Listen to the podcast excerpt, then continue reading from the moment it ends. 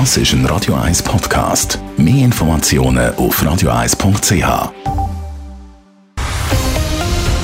Radio 1 Thema.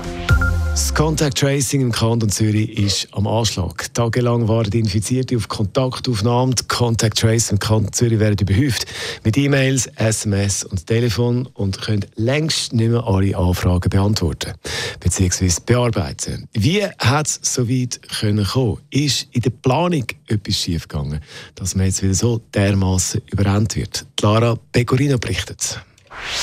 Mehr als 1800 E-Mails und über 1200 SMS-Anfragen, die unbeantwortet bleiben. 800 Infizierte, die auf einen Anruf warten. Das zeigen die Bilder vom Computersystem im Zürcher Contact Tracing. Die Bilder die liegen dem Tagesanzeiger vor. Und dort haben auch die Verantwortlichen vom Contact Tracing gestanden. Sie kommen nicht mehr nach.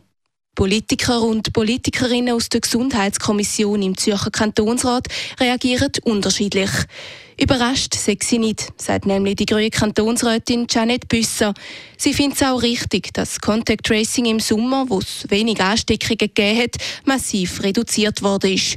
Und sie stellt auch in Frage, ob jetzt noch mehr Mittel sollen ins Contact Tracing investiert werden. Das ist eine wichtige Maßnahme gewesen, testen und tracen, wo wir noch keinen Impfstoff hatten. Die Frage ist einfach, wenn wir als Gesellschaft äh, so viel Geld ausgeben und so viel personelle und medizinische Ressourcen binden, wenn wir einen anderen Weg jetzt haben. Ich bin da langsam auf dem Punkt, wo ich sage, ich bin eigentlich für die Pflicht auch die Zürcher SVP sieht mehr Investitionen beim Contact Tracing problematisch.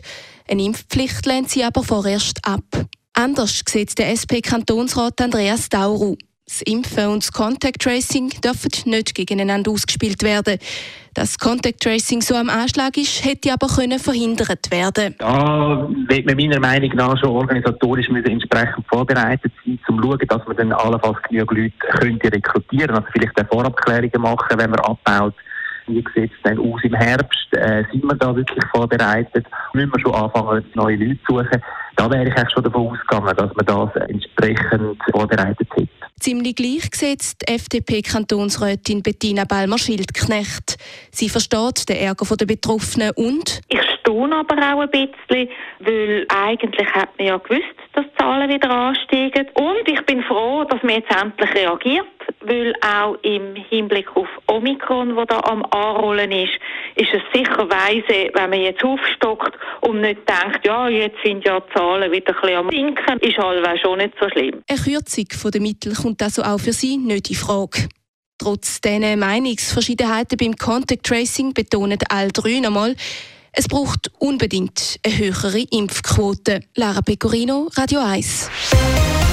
Radio 1 Thema. Jederzeit zum Nachlesen als Podcast auf radio1.ch.